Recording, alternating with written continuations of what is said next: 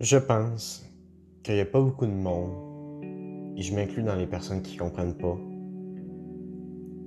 mais je pense qu'il n'y a pas beaucoup de monde qui comprennent à quel point ça a un effet puissant sur nous, nos croyances et nos convictions.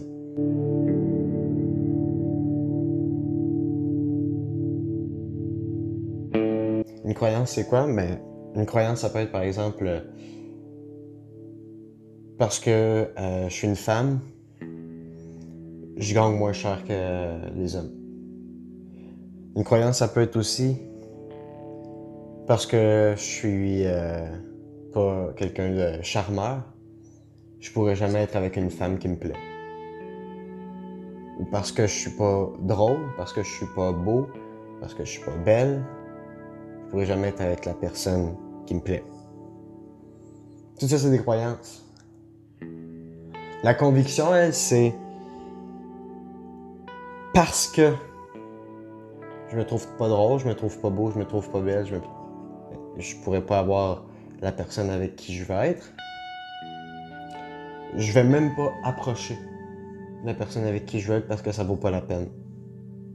À partir du moment où on agit sur cette croyance-là, à partir du moment où cette croyance-là est tellement puissante qu'on agit en conséquence, ça devient une conviction parce que je suis une femme et que je gagne moins d'argent, je vais avoir peut-être une opportunité qui va s'ouvrir à moi de faire plus d'argent, mais parce que c'est devenu une conviction que parce que je suis une femme, je dois faire moins d'argent qu'un homme, mais je vais pas profiter de cette opportunité-là, puis je vais garder le salaire que j'ai.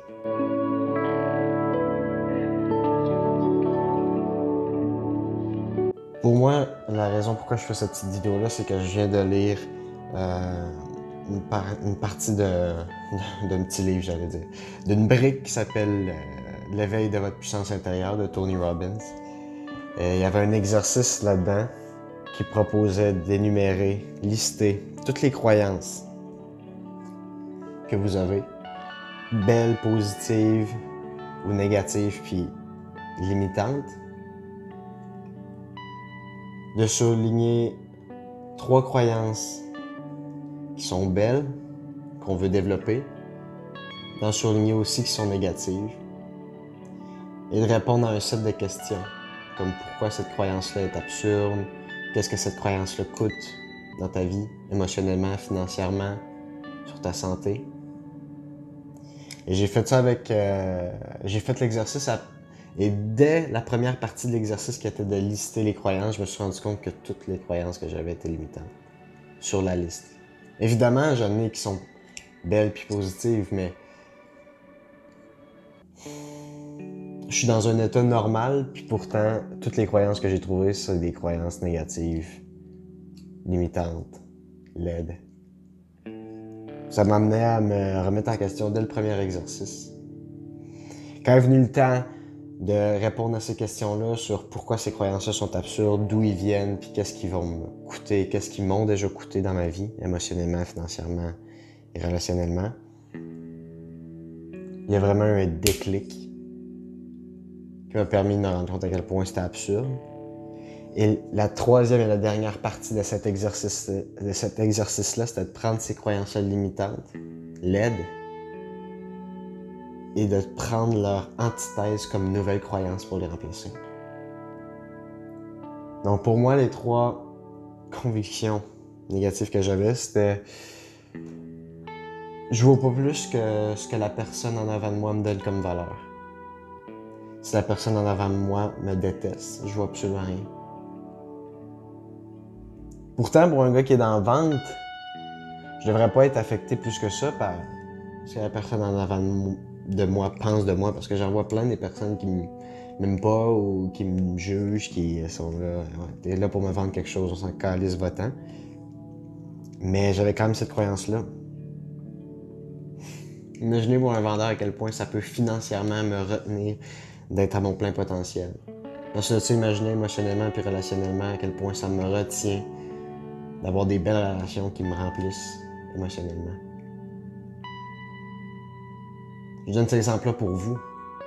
Pour vous aussi, vous avez des croyances, des convictions, qui en les laissant tomber comme je viens de faire avec cette première croyance-là, en faisant l'exercice en trois étapes, lister, répondre aux questions et finalement modifier la croyance, c'est pas juste une encre qu'on laisse derrière, mais c'est une, c'est une partie de notre âme qui nous retenait qu'on vient de laisser derrière nous.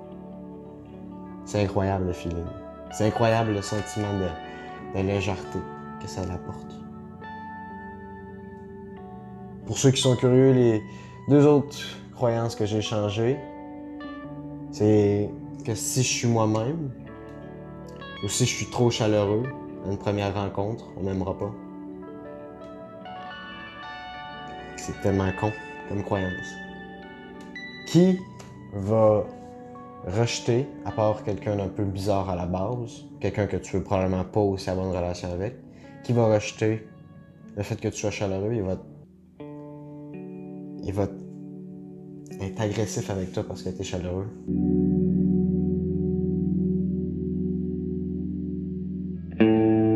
Et la dernière croyance que j'ai changée, c'est euh,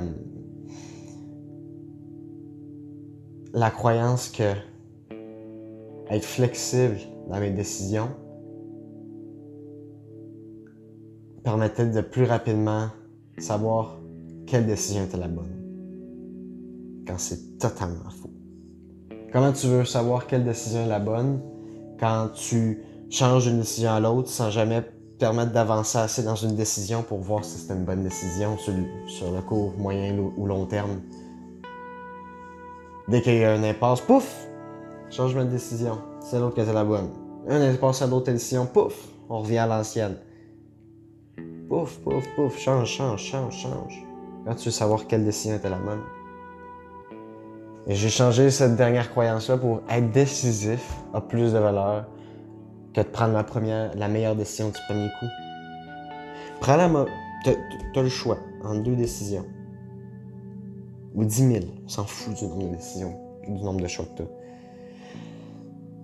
Le seul moyen de savoir quelle est la bonne décision, c'est de prendre une décision fermement. Aller jusqu'à un, degré d'accomplissement raisonnable dans cette décision-là. Et si tu vois, après avoir atteint ce niveau-là, d'essai raisonnable, tu shifts si ça ne convient pas, si ça ne fonctionne pas. Tu changes vers une autre décision. Tu fais ça pour chaque décision jusqu'à temps que tu trouves c'est laquelle la bonne. C'est plus lent, c'est plus tranquille comme cheminement, mais c'est ce cheminement qui va vraiment te permettre de savoir c'était quelle était la bonne décision.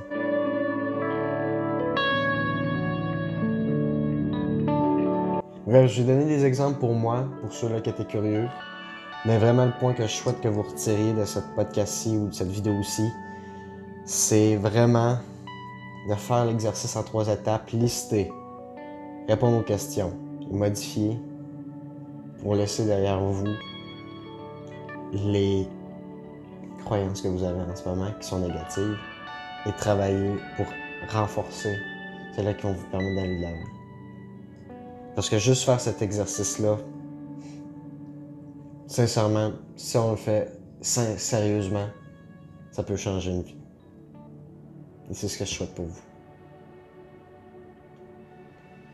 Donc, maintenant que mon message est terminé, n'hésitez pas à laisser un like, un commentaire. Euh, c'est toujours très apprécié à vous abonner. Je sors du contenu régulièrement. Donc, on se dit à très bientôt pour la suite. Ciao!